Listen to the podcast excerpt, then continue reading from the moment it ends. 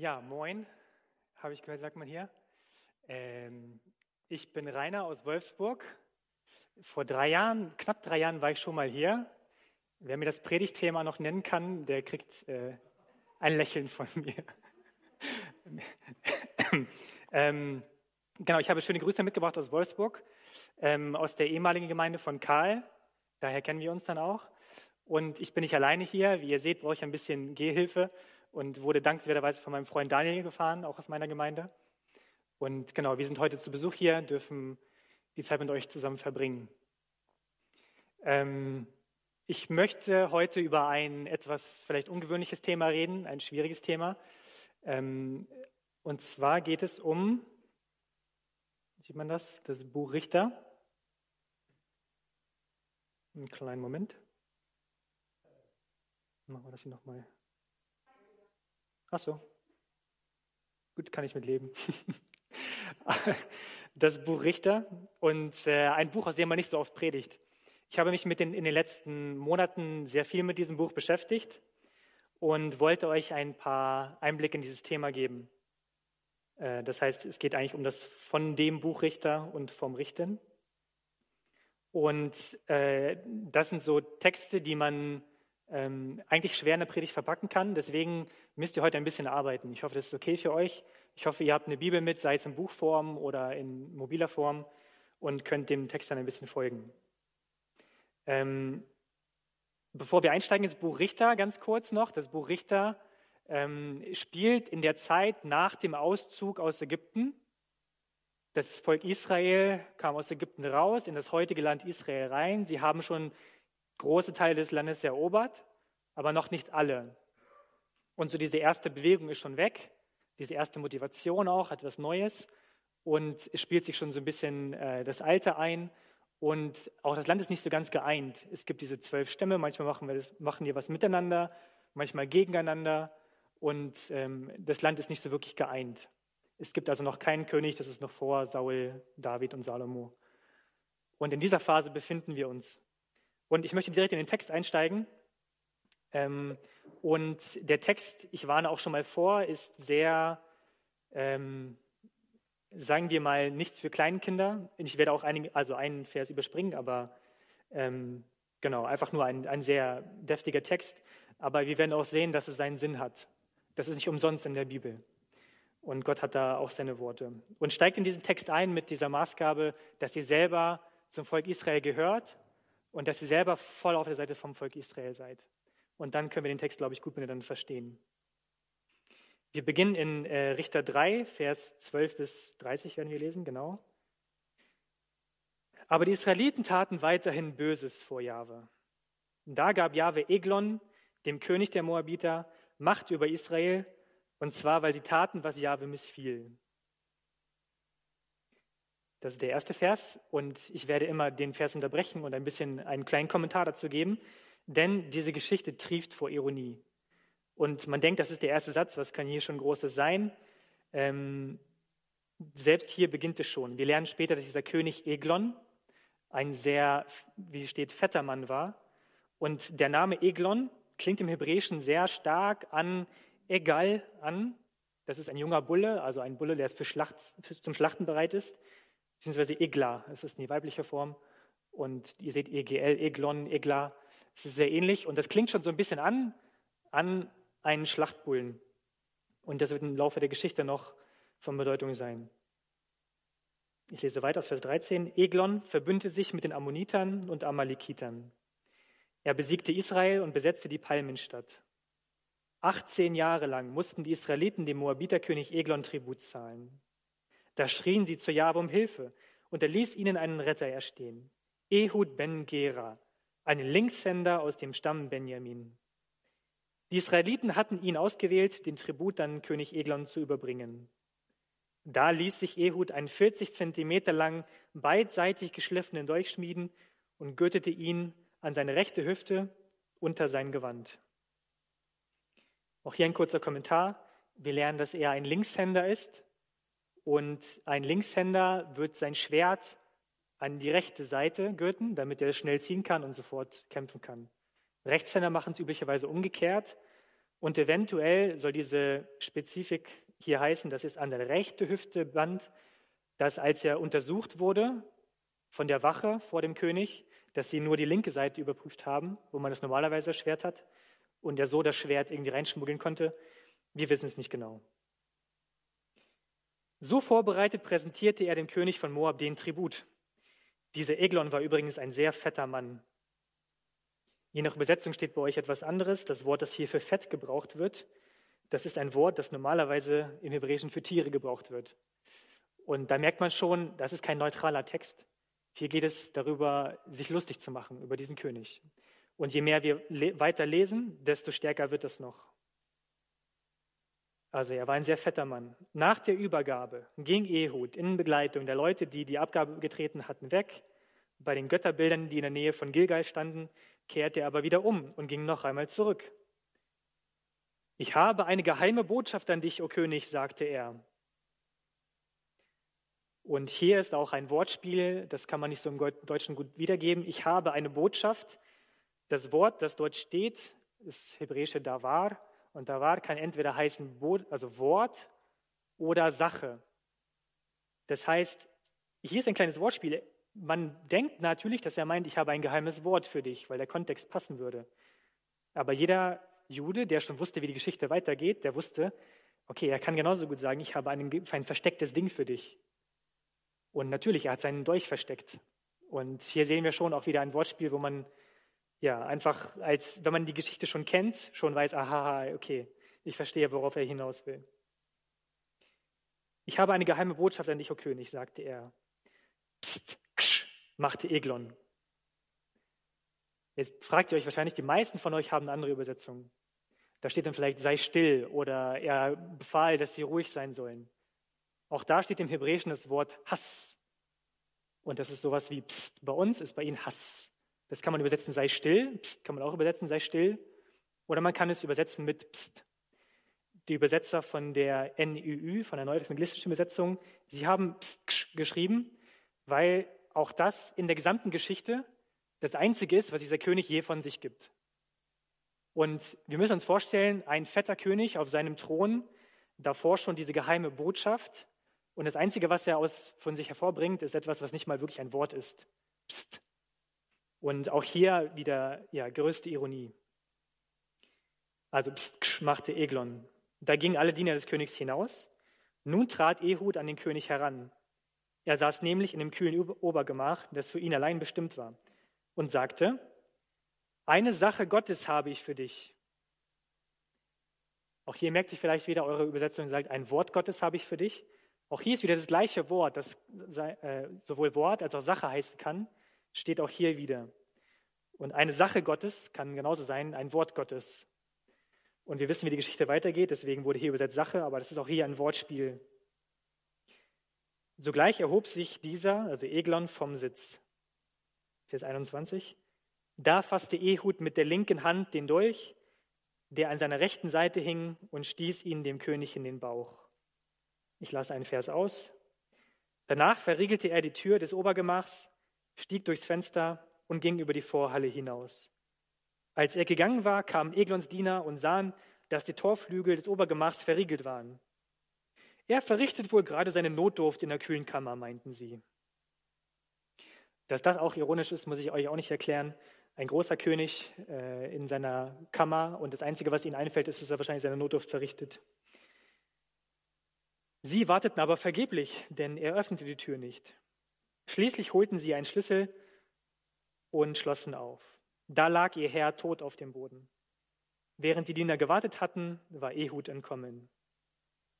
Und die Geschichte geht weiter, äh, wo Ehud äh, wieder in seine Heimat flieht, einen Heer mobilisiert und die Moabiter entscheidend schlägt, sodass sie nicht mehr Attacken auf Israel ein, äh, durchführen können. Die Situation war nämlich, dass dort, wo Ehud gelebt hatte, Jahr für Jahr die Moabiter kamen und die Ernte zerstört haben. Und das war jetzt der erste Schritt, wo sie sich wehren konnten und sich gegen diese Gefahr, äh, genau, dieser Gefahr entledigen konnten. Und klar, die Aggressoren sind die Moabiter. Das heißt, so ein bisschen sind auch die Sympathien auch für selbst neutrale Menschen klar, dass wir eher auf Seiten der Juden sind dann. Und äh, der Sieg war wirklich wichtig auch für sie als Überleben des Volkes. Aber man fragt sich, warum diese Details, warum so richtig lustig machen aus der Situation. Hier wurde ein Mensch getötet und das wird so verherrlicht durch Wortspiele. Ich habe lange noch nicht alles gesagt, der Zeit wegen. Ähm, warum das Ganze? Ich wurde ein bisschen daran erinnert. Kennt das jemand? Weiß jemand, woher das kommt?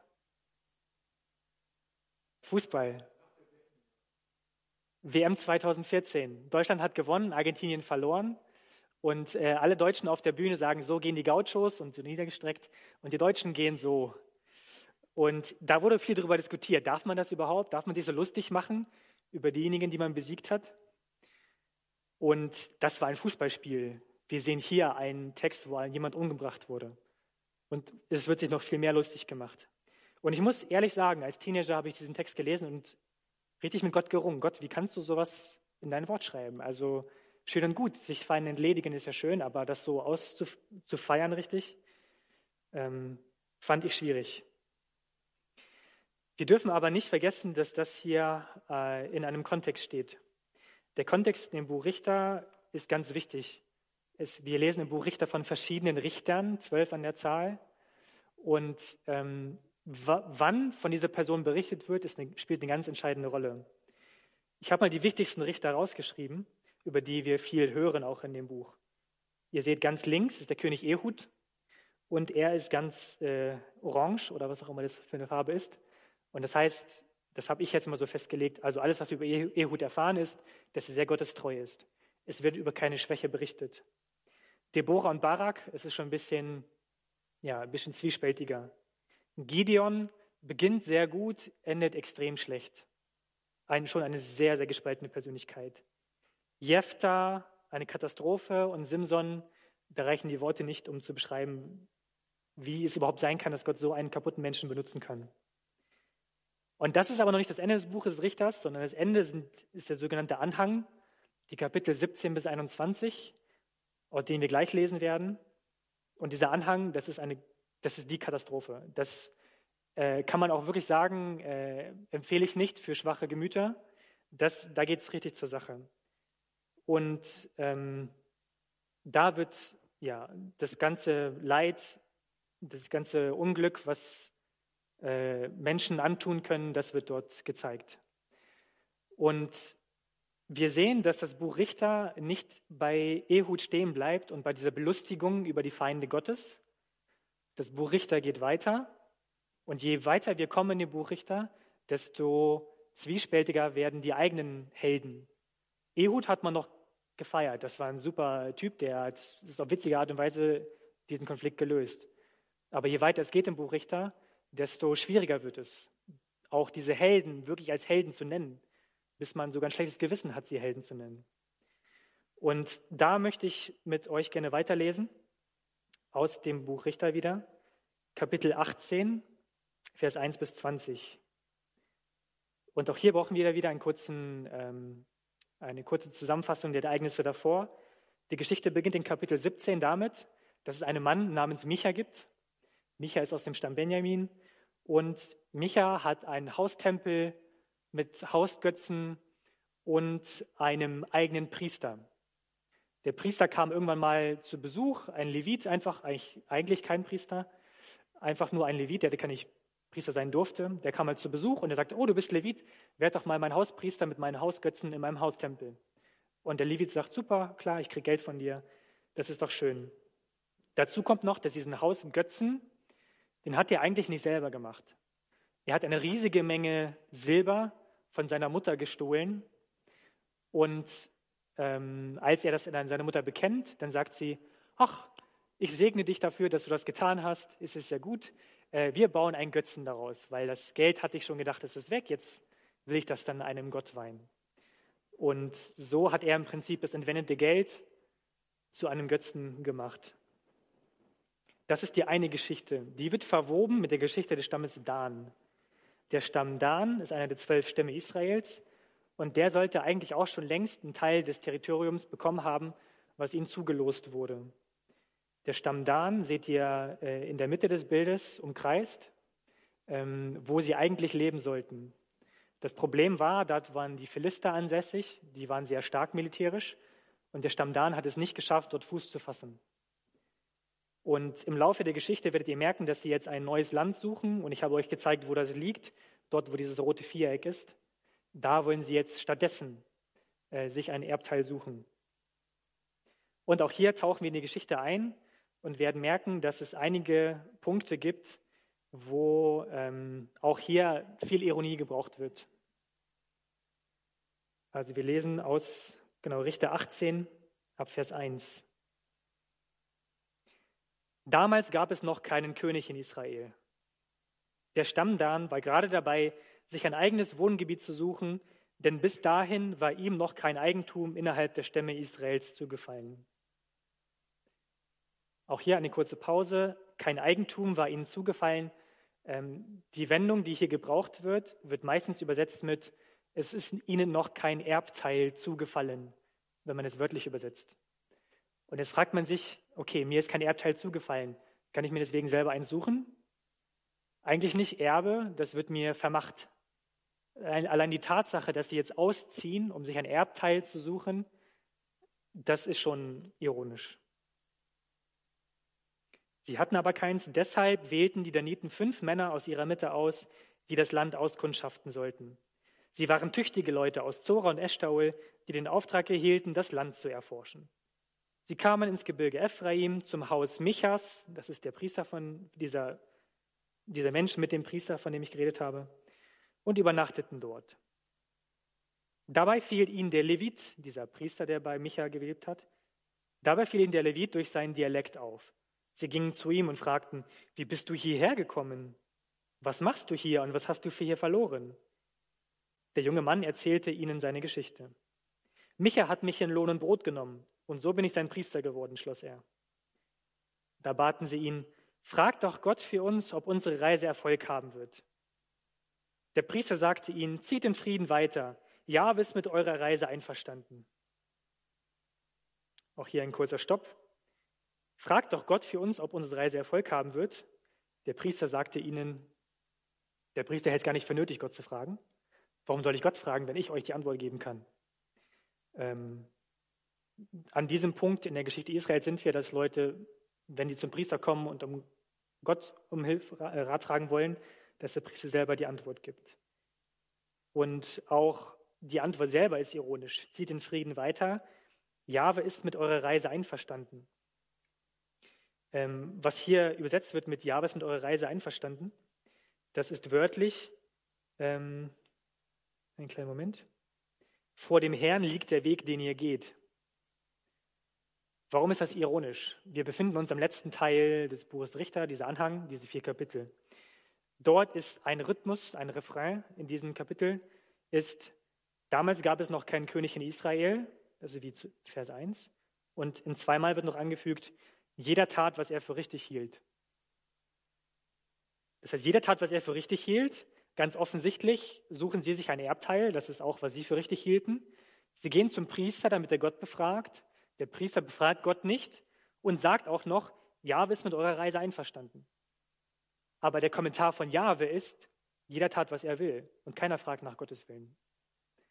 Auch hier seht ihr die Ironie, äh, wo nicht nur durch die Ereignisse, sondern auch durch die Wortwahl gezeigt wird, was hier vor sich geht, das ist einfach, das ist der Stoff, aus dem Geschichten gemacht werden und nicht unbedingt die besten. Die fünf Männer zogen weiter, Vers 7 und kamen nach Laisch. Sie sahen, dass die Menschen dort ruhig und sorglos wie die Sidonier lebten. Ruhig und sorglos lebten sie dort, auch mein Kommentar wieder, wie auch eigentlich dieser Levit bei Micha. Er ist der Priester, er ist, äh, ihm geht es gut, er kriegt sein Gehalt, er kriegt Geld, er kriegt äh, Verpflegung, Unterkunft, er hat hohen Status. Wahrscheinlich war er nicht nur Priester für diese eine Familie, sondern aus dem ganzen Dorf kamen dann Leute dorthin. Das heißt, ihm geht es eigentlich sehr gut.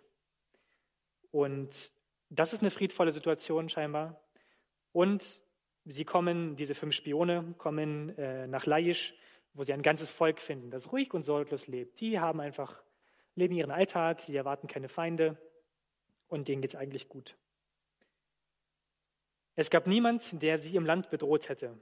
Von den Sidoniern waren sie weit entfernt und hatten auch mit den Syrern nichts zu tun. Als die Kundschafter nach Zora und Eshtaol zurückkehrten, fragten ihre Stammesbrüder, was bringt ihr? Sie erwiderten, auf, lasst uns über sie herfallen. Wir haben das Land gesehen, es ist wirklich sehr gut. Was steht ihr noch herum? Los, machen wir uns auf den Weg und nehmen das Land in Besitz. Ihr werdet ein sorgloses Volk vorfinden und ein geräumiges Land, wo es alles gibt, was ihr euch vorstellen könnt. Gott hat es in eure Hand gegeben. Auch hier klingt es wieder sehr fromm. Gott hat es in eure Hand gegeben, ähm, wobei das äh, nicht unbedingt sehr fromm ist, was sie vorhaben. Und sie sagen auch, auf, lasst uns über sie herfallen. Als würden sie sich gegenseitig Mut machen. Äh, eigentlich steht hier auf, lasst uns sie attackieren, lasst uns sie angreifen. Das ist ein relativ neutrales Wort. Das klingt so wie davor, die Israeliten sich wirklich gegen ihre Feinde zusammenrotten um den Feinden zu widerstehen. Sie muss nicht gegenseitig Mut machen, um für die gute Sache einzustehen. Und so ziemlich genauso machen sie sich hier gegenseitig Mut, um einen heimtückischen Angriff zu planen. Wir lesen weiter auf Vers 11. Mit 600 bewaffneten Männern brachen die Daniten von Zora und Eshtaol auf. Ihr erstes Lager schlugen sie bei Keat Jerim im Gebiet des Stammes Juda auf. Deshalb nennt man diesen Ort westlich von Keat Jerim bis heute Mahane Dan, Lager Dans. Die Daniten zogen von dort weiter ins Gebirge Ephraim und kamen auch an Michas Ansiedlung vorbei. Da sagten die fünf Kundschafter zu ihren Stammesbrüdern, wisst ihr, dass es in diesen Häusern ein Ephod und Teraphim gibt? Das sind diese Hausgötzen. Und außerdem ein geschnitztes, mit Silber überzogenes Gottesbild? Bedenkt, was das für eine Gelegenheit ist. Da bogen sie vom Weg ab und die Kundschafter gingen zum Haus des Leviten, das zum Besitz Michas gehörte, und begrüßten ihn. Aber die 600, bewaffnet, die 600 bewaffneten Daniten blieben vor dem Tor stehen. Und hier auch wieder kurz Halt. Äh, die Kundschafter sprechen zu den 600 äh, Männern und sagen, bedenkt, was das für eine gute Gelegenheit ist. Dann steht, da bogen sie vom Weg ab. Und das nächste Mal werden die Kundschafter tätig. Das heißt, normalerweise würde man erwarten, wozu sollten sich jetzt 600 Mann zu einem Haus hin bequemen um von einem Mann den Götzen wegzunehmen. Und zuerst denkt man sich, da bogen sie vom Weg, aber da ist nur die Kundschafter gemeint. Man sieht danach, sie bleiben vor dem Tor stehen. 600 bewaffnete Männer bleiben vor einem Tor stehen, was es für ein Gedränge gegeben haben musste, um diesen einen Götzen da draus zu bringen und den Priester mitzunehmen. Also da muss man nicht viel äh, mehr Ironie dazufügen, das ist schon gut genug. Was noch ein Punkt ist, ähm, in Vers 15, Vers Ende steht bei meiner, in meiner Übersetzung, und sie begrüßten ihn. Das heißt, diese 600, diese fünf Kundschafter gehen zu diesem Priester, diesem Leviten, den sie schon getroffen hatten, und begrüßten ihn. Und auch das wird nicht unbedingt so vielleicht deutlich im Deutschen. Begrüßen, wir kennen das aus dem hebräischen Shalom, sie wünschen ihm Shalom. Und das ist schon ironisch, weil sie gerade nicht vorhaben, ihm jetzt viel Gutes zu tun, sondern sie wollen ihn eigentlich klauen im Prinzip. Wenn wir weiterlesen, merken wir das. Aber das ist auch genau das Gleiche, was der Priester ihnen gesagt hatte in Vers 6. Der Priester sagte zu diesen Kundschaftern, Shalom, zieht in Frieden weiter. Also ihr habt Shalom auf eurer Reise. Das heißt, der Priester segnet sie dafür, dass sie ein unschuldiges Volk umbringen. Und sie begrüßen ihn mit Shalom Wobei eigentlich, was sie vorhaben, ist, seinen Herrn auszureiben und ihn mitzunehmen. Vers 17. Als dann der Levit zu ihnen herausgekommen war und bei ihnen stand, gingen die Kundschafter ans Haus und nahmen das Gottesbild, das Ephod und die Teraphim an sich.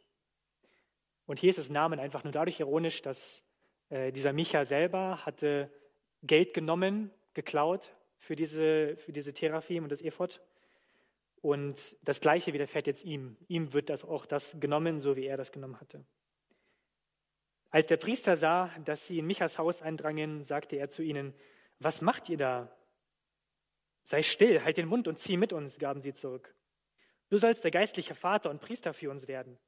Ist es denn besser für dich, Hauspriester für eine Familie oder der Priester für einen ganzen Stamm und ein Geschlecht in Israel zu sein? Das gefiel dem Priester gut. Er nahm das Ephod, das, die Teraphim und das Schnitzbild und schloss sich den Daniten an.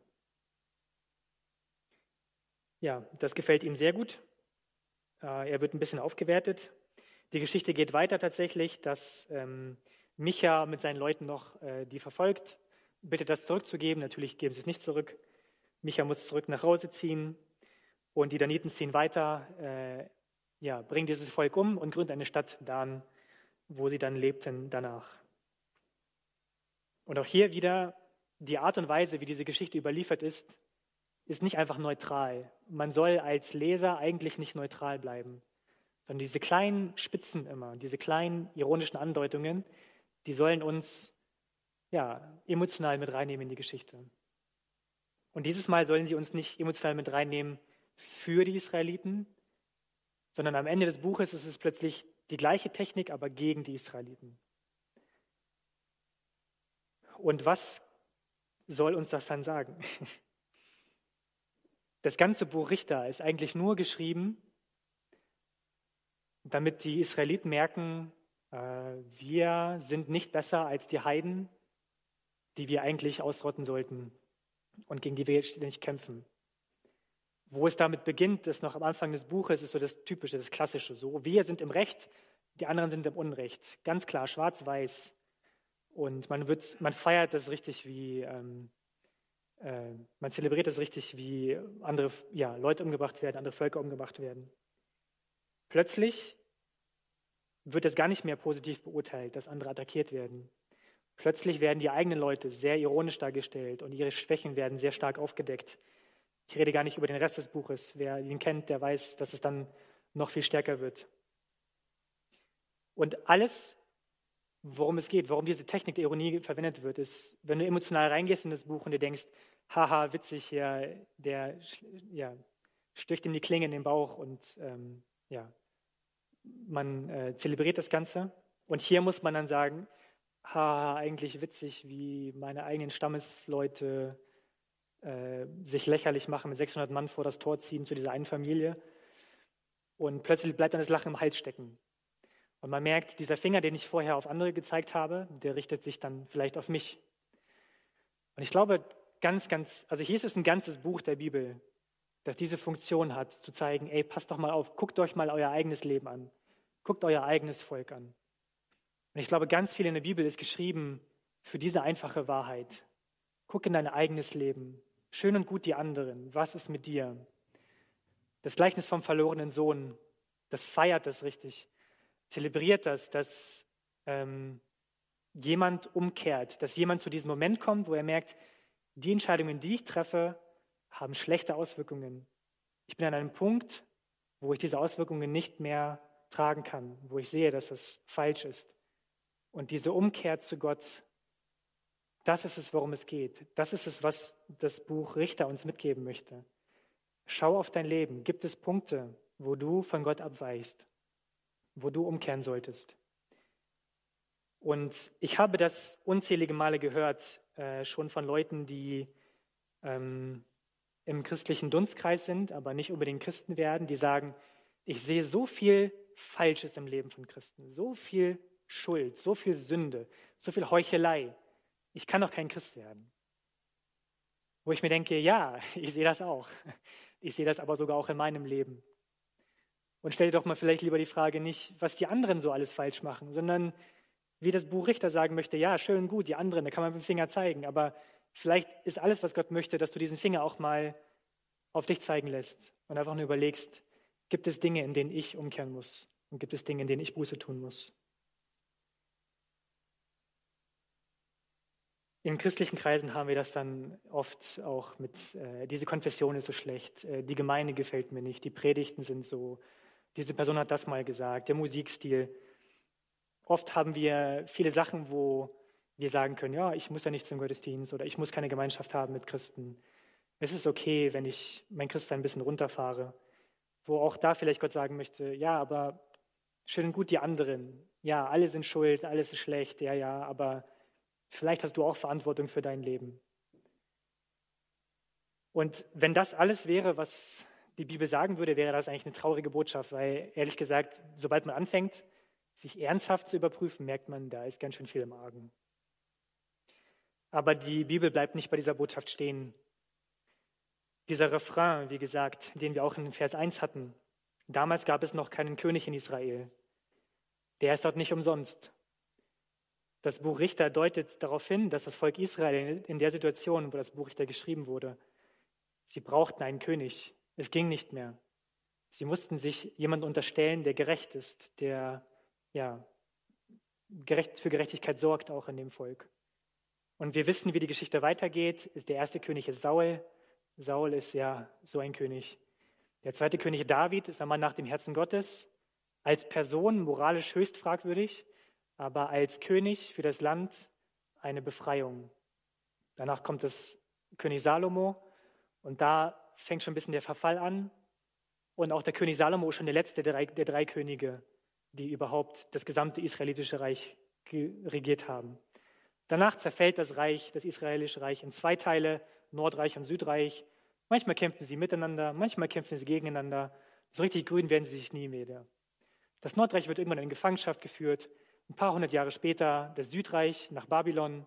Sie kommen aus Babylon wieder, gründen einen Tempel, leben vor sich hin und man fragt sich, okay, das Buch Richter sagt, ein König soll kommen und der würde Rettung bringen. Aber irgendwie, selbst wenn wir die ganze Geschichte schon kennen, wo ist dieser König? Und ja, Gott sei Dank leben wir im Neuen Testament, wir kennen diesen König. Wir wissen, dass Jesus Christus gekommen ist als König, um sein Reich aufzurichten. Weil wir wissen, dass in einem Reich, wo ein guter König herrscht, gute Ordnungen herrschen. Dieses Reich gilt zwischen Gläubigen. Und Jesus ist bereit zu sagen, jeder, der bereit ist, den Finger auf sich zeigen zu lassen und vor Gott zu erkennen, dass er im Unrecht ist und zu sagen, Gott, ich möchte lieber in deinem Reich leben. Diese Person hat die Möglichkeit, in diesem Reich zu leben, Gottes Königschaft anzunehmen und ja, ein Leben zu leben, das mehr und mehr von dieser Königsherrschaft beeinflusst ist. Und das ist auch eine wunderschöne Sache, dass die Bibel nicht einseitig ist. Hier ist ein ganzes Buch, wo es nur darum geht, schaut auf euch selber, erkennt eure eigene Schuld. Aber da bleibt die Bibel nie stehen, sondern sie sagt, es gibt eine Lösung. Ja, du hast Schuld. Und jeder, der sich ernsthaft prüft, wird es auch merken. Aber es gibt eine Lösung für diese Schuld. Und die findet ihr bei Jesus Christus, der wirklich gerechte König, in dessen Königsherrschaft es sich gut lebt. Und das letzte, die letzte Lektion aus dem Buch Richter habe ich mal genannt, ein bisschen Spaß muss sein. Ähm, ich glaube, viel geht verloren, wenn wir uns nicht auf den Bibeltext einlassen und nicht sagen, okay, ich lese es jetzt mal mit der Brille eines Juden und freue mich richtig, wie auch der Text äh, sich ironisch freut, was dort geschieht. Weil wenn ich mich nicht emotional einlasse auf den Text und das nur so ganz kalt analytisch lese, dann kann ich da gar nicht so reingezogen werden. Und dann ist dieser Effekt am Ende des Buches, wo die gleiche Ironie dann plötzlich für meine eigenen Leute verwendet wird, ist dann nicht so stark. Das heißt auch der Appell, ja, man kann analytisch lesen, ich musste auch analytisch ein bisschen zeigen, damit wir im Deutschen überhaupt so verstehen, ähm, was hier passiert. Analytik ist schön und gut, aber lest auch emotional die Bibel, habt Spaß dabei, geht in den Text rein, denkt euch rein, weil Gott ist nicht nur ein Gott der Logik, er ist auch ein Gott der Emotionen und er möchte uns auf allen Ebenen ansprechen. Und nur wenn wir ihn auf allen Ebenen zu uns sprechen lassen, hören wir auch sein ganzes Reden. Und das ist die Lektion, die ich aus dem Buch Richter sehe. Äh, wenn ihr Fragen habt nach der Predigt noch, ähm, könnt ihr gerne auf mich zukommen. Ich spreche sehr gerne drüber und hoffe ja, dass ihr einiges mitnehmen konntet. Amen.